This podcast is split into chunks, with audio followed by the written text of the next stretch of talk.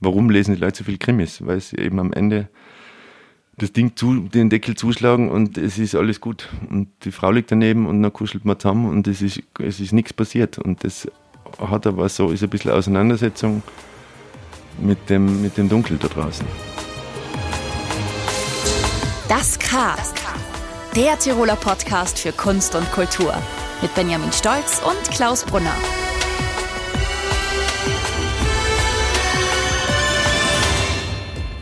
Herzlich willkommen beim K, dem Tiroler Podcast für Kunst und Kultur.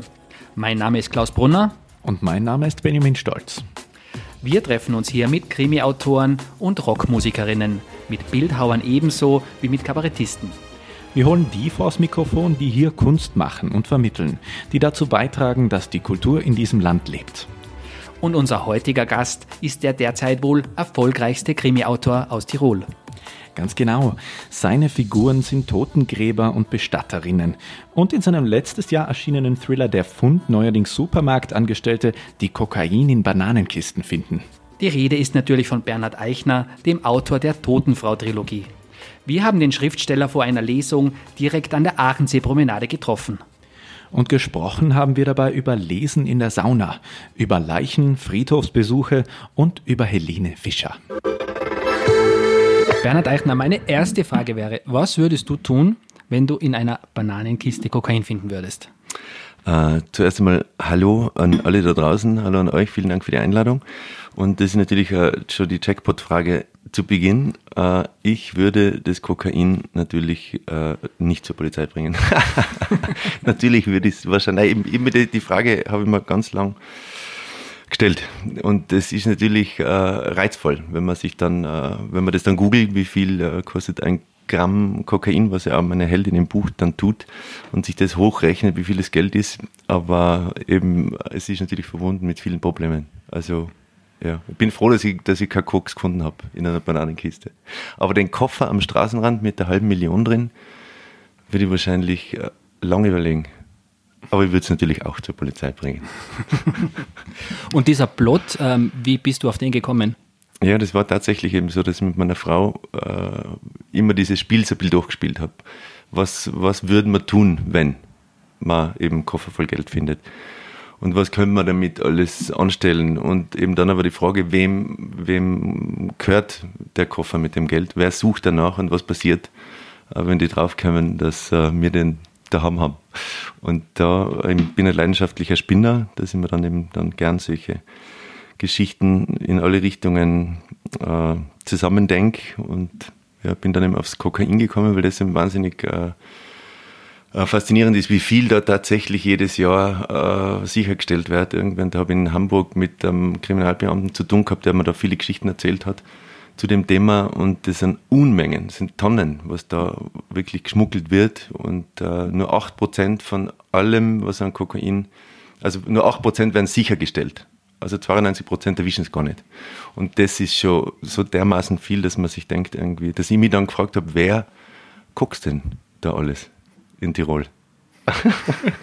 Aber es müssen richtig viele sein, weil, weil äh, es ist wahnsinnig viel Kokain im Umlauf. Es gibt ja auch diese Aufzeichnungen, dass so und so viel Kokain im Abwasser und sowas ja. zu finden. Ja, nein, lustig, sehr lustig. Ähm, ich bin kein, kein Kokser, hab das, ich war immer zu, zu feig äh, für das oder habe mich da nie so äh, praktisch, äh, ja, war ja einfach äh, zu, zu feige. Ich kenne aber jemanden irgendwie, der das schon mal ausprobiert hat und von dem haben wir das natürlich erklären lassen, äh, wie das so, wie das so ist, wie das so wirkt, weil als Autor schreibt man ja dann, ich schreibe dann drüber, dass meine 70-jährige Heldin äh, dann äh, das erste Mal in ihrem Leben kokst und äh, das dann zu beschreiben, ist sehr, ist, ist lustig, war sehr, sehr lustig. Und ich sage immer, Gott sei Dank muss man als Autor nicht alles selbst ausprobiert haben, um es schreiben zu können, weil ich habe auch noch niemanden umgebracht. In den Büchern aber schon sehr oft und macht großen Spaß. und äh, weil es darum geht, äh, weil du es angesprochen hast, Geld zu finden in einem Koffer. Wie viel Geld würdest du denn behalten, wenn du es finden würdest auf der Straße? Ich würde es wahrscheinlich wirklich zurückbringen, weil ich denke mir immer, wenn ich, wenn ich selber das verlieren würde, oder wenn es jetzt 1000 Euro sind oder 5000 Euro, weil man gerade äh, auf der Bank war, was abgehoben hat und irgendwo das, das äh, E-Bike abholen will und das bezahlen will und dann sind die 5000 Euro weg. äh, würde ich, glaube ich, durchdrehen. Und denke mal, derjenige, der es verloren hat, freut sich. Also ich glaube, und außerdem wäre es zu, feig einfach. Ich hätte Angst irgendwie vor vom Rotlichtmilieu und vor der Mafia und vor keine Ahnung wem alles. Also ich hätte Angst um mich und meine Familie. Und die, das ist tatsächlich nicht lustig. Also was da äh, im Hintergrund passiert äh, in dem Gewerbe ist ja, ich glaube, ja, es passieren genug schlimme Dinge. Über die ich natürlich gern schreibe und äh, auch recherchiere und es ist wahnsinnig spannend.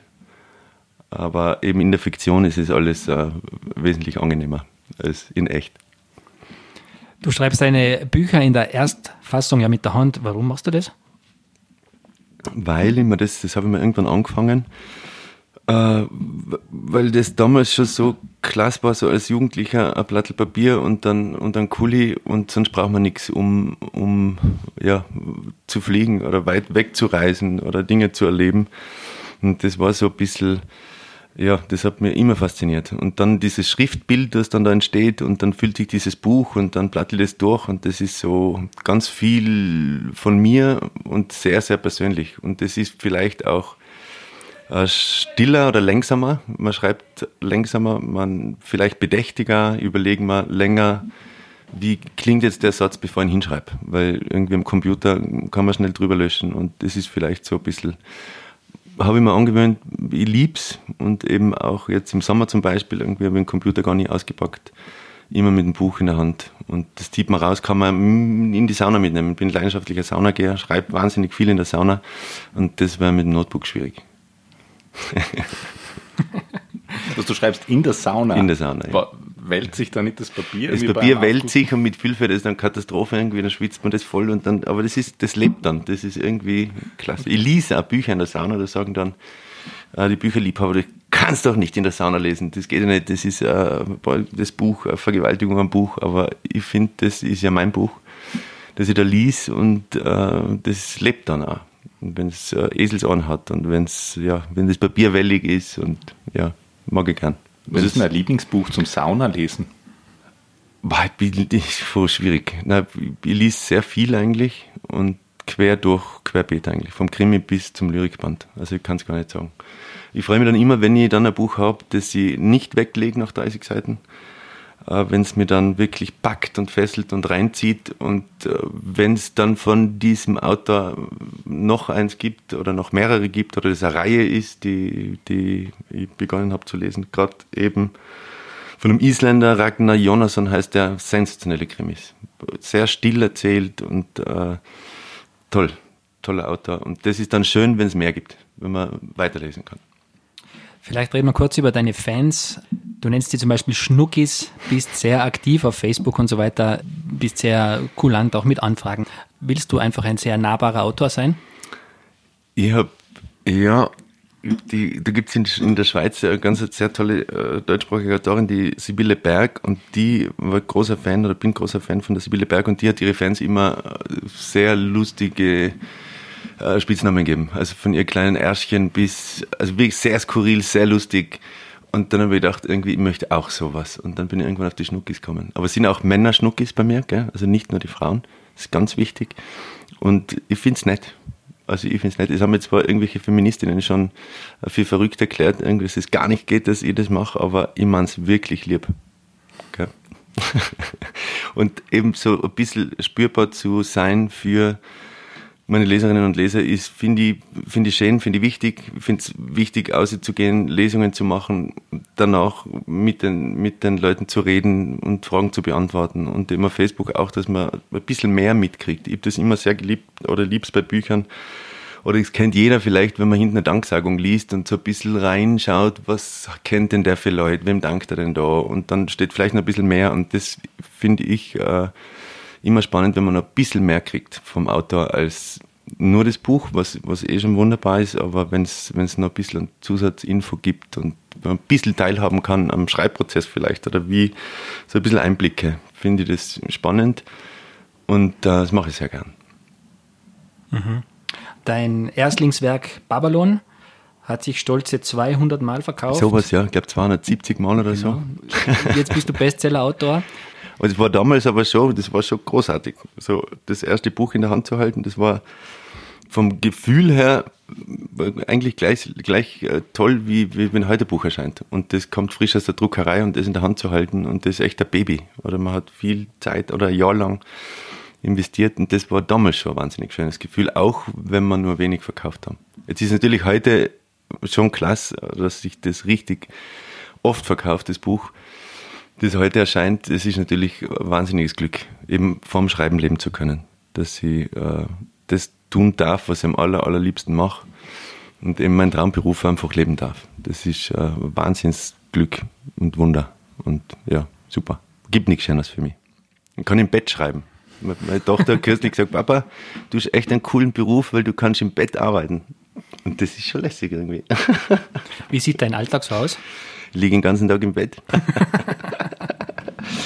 Na, also ich bin eigentlich ich Büro daheim und bin eigentlich immer da. Und so was Familie betrifft, es geht immer irgendwie, die ist immer da, die Familie. Und äh, meine Frau sagt immer, bitte mach mal endlich die Tür, Tür zu bei deinem Büro. Weil ich es einfach gern habe, wenn da Leben herum ist. Und das ist ihr Glück, dass das geht bei mir. Viele Kolleginnen und Kollegen sagen, sie können nur schreiben, wenn die Tür zu ist, nur am Schreibtisch und es muss mucksmäusel still sein und es darf niemand sie stören. Und mir ist es eigentlich bin ich ist relativ schmerzbefreit. Kann einem Zug schreiben, setze mir aber dann immer Musik auf, also ähm, Kopfhörer auf und tauche dann eigentlich mit der Musik weg und ein in die also in die Geschichten, die ich gerade schreibe. Und was läuft aktuell in deinen Kopfhörern? Also ganz viel Instrumentalmusik, ganz viel Isländer, witzigerweise, die ich sehr, sehr lieb. Gibt es Olafur Arnalds und Nils Fram und das sind so, so sphärische Klaviermusik und ein bisschen gemixt mit Elektro. Extrem coole Sachen. Und die Isländer, die mag ich sehr, sehr, weil es hat sehr, so sehr melancholisch und, äh, und das ist zum Schreiben einfach gut, weil ja, es sind so Stimmungen und es hat dann so ein bisschen einen Rhythmus und ja, also ohne Musik ist Schreiben schwierig. Wie lange schreibst du so an deinen Büchern immer? Das ist wahrscheinlich unterschiedlich, aber so auf das Jahr gesehen bist du permanent am Schreiben oder machst du manchmal Pause? Ja, na eigentlich immer, schreibe wirklich immer. Jetzt mit Corona war dadurch, dass eben keine Lesungen waren und äh, ich sehr viel zu Hause war, war es extrem produktive Zeit jetzt das letzte Dreivierteljahr und äh, normalerweise ungefähr ein Jahr pro Buch. Und in dem Jahr habe ich jetzt fast zwei geschrieben. Also es war jetzt extrem, äh, ja, sehr, sehr fruchtbare Zeit. Du hast einmal in einer einem Profilreporter hast du mal erzählt, dass du die Totenfrau für einen bestimmten Markt geschrieben hast. Und da hast du zum Beispiel gesagt, äh, wenn du nicht verkaufen willst, wirst du auch nichts verkaufen. Jetzt wollte ich fragen, wie schreibt man einen Bestseller? Oder kann man das eigentlich planen? Ja, das war eine schwierige Geschichte. Das ist immer die Frage, die man dann gestellt bekommt, wenn die so leicht zu beantworten wäre, gell, wie schreibt man Bestseller, dann würde es nur Bestseller geben da draußen. Die Verlage, die ihre Spitzentitel anpreisen, es gibt ja immer ein Buch, das steht ganz vorn, da gibt es ein bisschen Marketingbudget, was es für die anderen Bücher nicht gibt. Und äh, wenn das so klar wäre, wie es funktionieren, also wenn die wüssten, dass das, wird's nur, würden die Verlage nur Spitzentitel, also nur Bestseller raushauen. Aber es sind oft solche, solche Titel, die ganz vorne stehen, verkaufen dann 6400 Bücher. Niemand weiß warum. Und man hat ganz viel Hoffnung reingelegt in das Buch und alles hat gestimmt und die Geschichte hat gestimmt, das Cover hat gestimmt und und und. Aber aus irgendeinem Grund haben die Buchhändlerinnen und Buchhändler den Funken nicht übernommen und die Leser dann auch nicht. Und ich glaube, dass es äh, die, die Formel nicht gibt. Ich glaube aber, dass es wichtig ist, dass man sich schon Fragen stellen kann, dass man einmal eine gute Geschichte hat, oder? Dass man sagt, das ist eine Geschichte, die möchte ich, die möchte ich total gerne erzählen und das ist eine Geschichte, die, die will man hören. Das sind Figuren, die, die man mag. Das ist in meinem Fall mir total wichtig, dass man die Figuren wirklich äh, mag, dass man sie liebt, dass man sie so ins Herz schließt, auf Seite 20 schon oder auf Seite 30, dass man sagt, ich will mit denen durch das ganze Buch gehen und die bleibt dabei und die fühlt mit denen mit und die lasse natürlich schreckliche Dinge erleben und emotionale Wellentäler durchreiten und aber dass, dass man als Leser da nicht auskommt. Und ich glaube, wenn das gelingt, dass man die Figuren so zeichnet und so schreibt und sie so sprechen lässt, dass man die, die Leser anspricht und so berührt. Und ich glaube, das ist eigentlich das Allerentscheidendste, dass ein Buch berühren muss. Und wenn das Buch nicht berührt, dann wird es ja kein Bestseller, glaube ich. Und das das passiert wie bei der toten Frau, das ist ein, das musst du lesen, Buch wurde, das passiert eben einmal in, weiß ich nicht, es gibt im Jahr 80.000 Neuerscheinungen im deutschsprachigen Raum und das passiert halt zehnmal oder 20 Mal. Und das ist schon dann extrem cool, wenn das funktioniert. Aber man hat es nicht im Auge, man hat's nicht, man kann es nicht voraussagen. Daumen drücken. und das Beste geben natürlich. Logisch muss das Ding da sein, ist, wenn ich das abgib, wenn ich dann das Gefühl habe, ah, es ist irgendwie ein schwieriges Buch und ich weiß nicht recht, und, aber wenn ich das Gefühl habe, das, das ist ein geiles Teil, dann kann das hinhauen. In deinen Büchern ist der Tod natürlich ein Dauerthema. Äh, bist du selber ein ernster Mensch? Ich glaube, ich kann beides. Ich glaube, ich kann sehr lustig sein, aber kann sehr ernst sein auch. Also das so, wie es, wie es ist, so wie es normal ist, glaube ich. Was ist normal? Aber irgendwie, ich bin schon, ich bin schon, kann schon sehr ernst sein, ja. So traurig. Nein, eine gute Mischung, glaube ich, brauchst. Und gerade in den Büchern ist ja auch so, wenn das jetzt nur, nur, nur tragisch ist und nur, nur Gewalt und nur, dann ist es auch schwer zu ertragen, so ein Buch. Kann ich, kann ich nicht lesen. Deswegen gibt es in meinen Geschichten auch immer eine Liebesgeschichte die da mit drin ist. Also es muss sein, dass irgendwo eine Liebe vorkommt. Und dass die Figuren, denen ich unermesslich grausame Dinge antue, dass die irgendwie ein bisschen Glück haben dürfen im Buch. Und ich glaube, das will ich, das, sowas will ich ja lesen. Wenn es denen nur schlecht geht und denen nur auf die Schnauze kriegen die ganze Zeit, das ist, das ist, es gibt schon so Figuren, die aber so ein bisschen Glück verteilen, irgendwie ist schon schön. Jetzt ist ja dein Max Broll, äh, Totengräber und die Blume ist Bestatterin. Und du hast auch einmal in einem Interview gesagt, äh, dass die, der Tod nicht unbedingt jetzt abstößt. Ähm, warum beschäftigst du dich aber so viel mit dem Tod in deinen Büchern? Es liegt natürlich am Krimi, weil ein Krimi ohne Leiche ist schwierig. Es gibt natürlich Raub und, und, und Diebstahl, aber Mord und Krimi gehört, gehört irgendwie zusammen. Aber es war der Tod immer schon wenn man das so kennt, oder als Kind am Friedhof. Das war für mich der faszinierendste Ort im ganzen Dorf. So als Ministrant irgendwie und mit der Tante am Friedhof gehen und die Gräber und da unten liegen die Toten und unheimlich, so ein bisschen spooky und das hat mich immer, hat mich immer, ich war immer extrem gern am Friedhof. Und dann ist es so still da und es war ein guter Ort irgendwie. Und irgendwann war es so vom Gefühl her, da kann mir nichts passieren die sind alle tot, die sind mausetot, das passt alles, das ist nicht unheimlich, das irgendwie, das gehört zum Leben dazu. Und das war dann schon so ein schönes, ein schöner Moment, so zu begreifen, dass eben das, das Teil davon ist, dass man zwar alle oder ganz viele Menschen in, in der Gesellschaft äh, ein großes Problem haben, über das Thema zu reden, sogar über den eigenen Tod. Man könnte irgendwann sterben, man kann auf die Straße rausgehen, ein Auto überfahren ist ein bisschen tot. Das kann heute Nachmittag passieren. Aber es ist möglich und das ist nichts, worüber man gern spricht. Und das Thema klammert man irgendwie aus. Wenn Beerdigungen sind, dann werden Kinder meistens daheim gelassen. Ich war kürzlich bei einer Beerdigung, da waren keine Kinder. Und dann wir gefragt, warum? Und dann sind die Eltern lassen dann die Kinder daheim, weil das ist traurig oder das ist irgendwie schwierig. Wobei ich immer denke, irgendwie, ja, das gehört zum Leben dazu. Und ich gehe mit meinen Kindern total gerne am Friedhof, weil dann sehen sie, ja, es, man kann sterben und äh, Menschen sterben. Und wir werden alt und irgendwann ist Ende Gelände. Ich hoffe, es dauert noch ein bisschen. Weil du gesagt hast, du gehst äh, manchmal auch, auf, natürlich wie jeder Mensch, äh, oft auf dem Friedhof spazieren. Äh, du leist dir, dir auch manchmal von den Toten die Namen für deine ja, Romanfiguren, ja. oder stimmt das? Das ist super, weil, weil eben da spazieren über den Friedhof, jetzt egal in welchen Ländern oft, also immer, wenn wir in Urlaub sind, wir gehen immer irgendwo auf den Friedhof, dort, egal wo, und das ist ja total spannend, wie werden die Leute bestattet, oder? Und äh, aber am Friedhof irgendwie die Namen auf den Grabsteinen zu lesen, mir dann denke ich mir dann immer so, tatsächlich, wenn ich nach einem Namen suche, dass ich dann das wirklich oft fündig werde am Friedhof. Und mir dann denke so, das passt. Und bei mir sind die Namen so wichtig, die habe ich immer, bevor ich überhaupt das Ding zu schreiben beginne, weil der, den Namen habe ich dann die ganze Zeit im Kopf und der heißt so. Und äh, ja, total wichtig. Und Friedhof super. Du schreibst ja für den gleichen Verlag wie der Stephen King, beziehungsweise ist es sein Verlag. Bei mir ist es zum Beispiel so, in meiner, in meiner, Generation war das einfach ganz ein, ganz ein prägender Name. Wie ist das bei dir? Hast du abgesehen davon auch eine Verbindung zu ihm? Nein, gar nicht. Ich habe witzigerweise Stephen King nie gelesen. Das war mir immer zu unheimlich.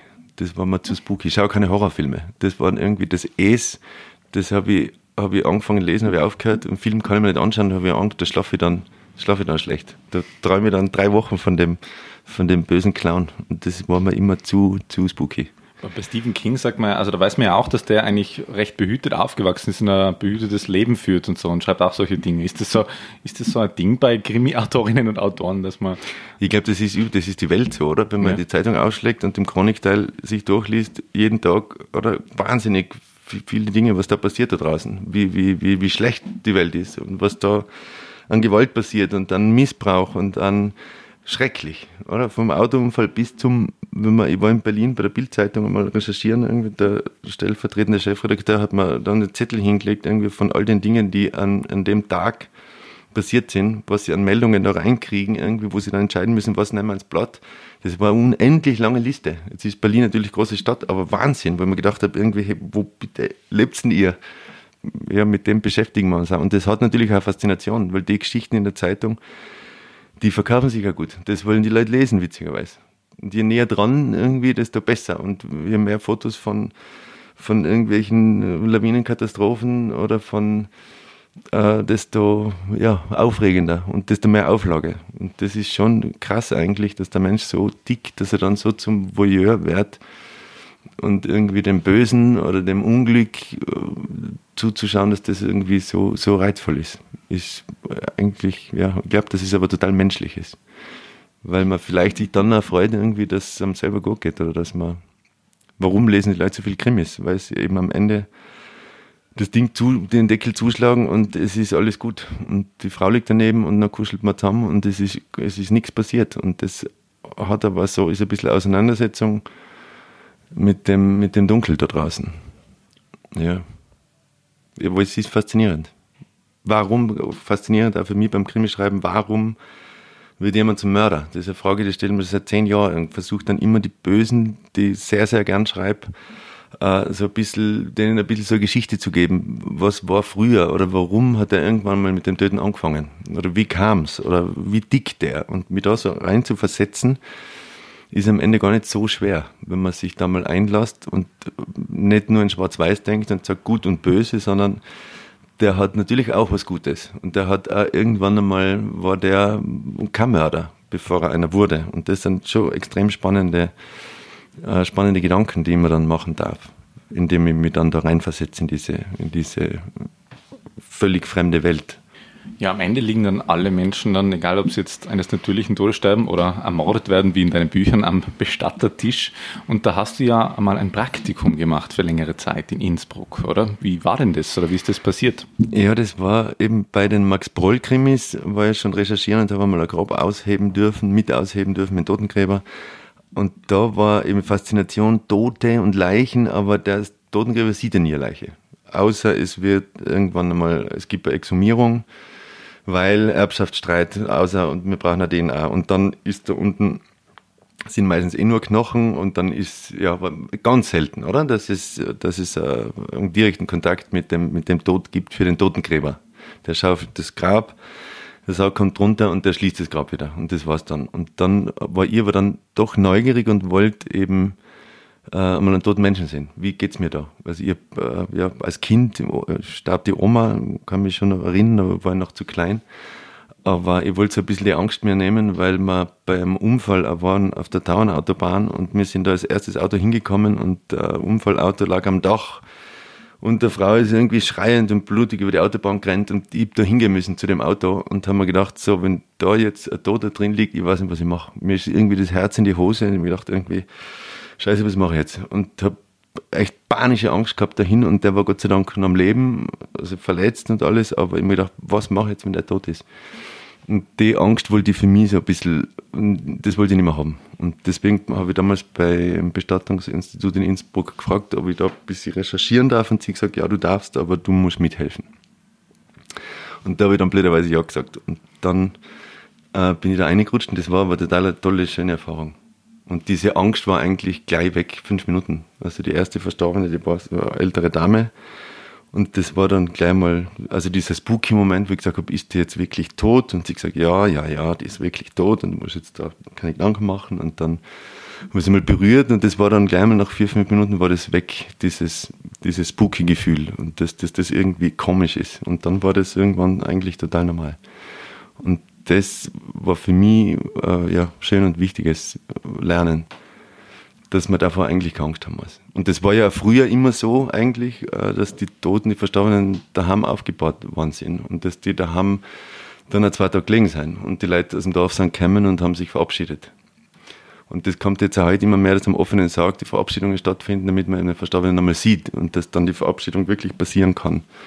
Und nicht, dass man den, den dann einfach nicht mehr sieht. Man hat den nur mehr lebend in Erinnerung und man kann sich, äh, glaube ich, anders verabschieden und wunderschön verabschieden, wenn der jetzt wirklich daheim zum Beispiel im Bett aufgebaut ist und die Leute kommen und die Kinder begreifen, ah, das ist jetzt dort, wacht nicht mehr auf, da ist irgendwie, aber man kann es anders begreifen, glaube ich. Und natürlich war es dann spannend, irgendwie diese äh, Heldin, diese Blume in der toten Frau, eben der diesen Beruf zu geben. Weil es eben auch ein extrem praktischer Beruf ist, wenn man Leute umbringt. Habe ich mir so ausgedacht.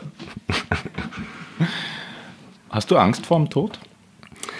Äh, weniger, eben. Das waren alles so ein bisschen äh, äh, so Lernschritte oder eben diese Angst zu verlieren, vielleicht auch das Krimi-Schreiben oder diese viele Auseinandersetzungen mit dem, mit dem, mit dem Toten, mit dem Sterben, äh, hat es viel besser gemacht. Also würde ich nicht sagen, ich habe Angst, ich, ich habe Respekt vom Tod oder ich sage mal irgendwie, ich, ich lebe extrem gern und möchte gerne mal sterben, so lange wie möglich auszögern. Ich würde gern 100 werden, wenn das geht, wäre super.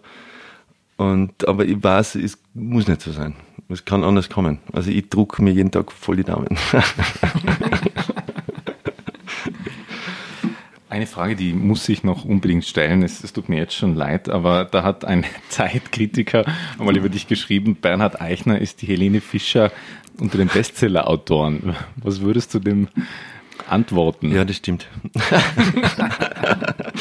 Nein, eben, das war so ein bisschen, das war so ein bisschen ein Idiot, der das geschrieben hat. Und irgendwie haben wir ein bisschen geärgert, weil der wollte, dieser, der Neid in der Branche ist ja irgendwie, ist ja, den gibt's ja. Und dann, wenn dann jemand sowas schreibt, dann ist es irgendwie ist ein bisschen bösartig, war das gemeint und ich habe mir dann gedacht, dem zeige ich es jetzt und habe dann einen Schlager geschrieben beim Totenrausch, war das glaube ich bei der Buchpräsentation und habe mir da ein lustiges Lied ausgedacht mit dem, mit dem mörderischen Text und habe das dann äh, gesungen bei der bei der Premiere in Treibhausen, das war wahnsinnig lustig. Und die Leute haben mitgesungen und seitdem ist eigentlich bei jeder Lesung gibt es zum Schluss ein Lied. Also bis jetzt. Ich weiß nicht, wie es beim nächsten sein wird. Aber jetzt haben wir alles durch vom Schlager. Im Moment ist Hip-Hop und also, also, also verschiedene Genres auch. Also ich kann überhaupt nicht singen, aber es macht wahnsinnig Spaß. Und, die, und was natürlich auch ist, Helene Fischer irgendwie, ob man sie mag, die Musik oder nicht, aber das ist, finde ich, eine wahnsinnig disziplinierte äh, Frau, die, die brutal fleißig ist. Und von der kann man wirklich lernen, äh, glaube ich, ja, auf Punkt abzuliefern. Und äh, das, das muss man mal zusammenkriegen, was die Frau auf der Bühne macht und was die, was die leistet. Also das ist schon Hut ab. Egal, ob man jetzt Schlagerfan ist oder nicht, aber das muss man mal bringen. Und von dem her bin ich gern die Helene.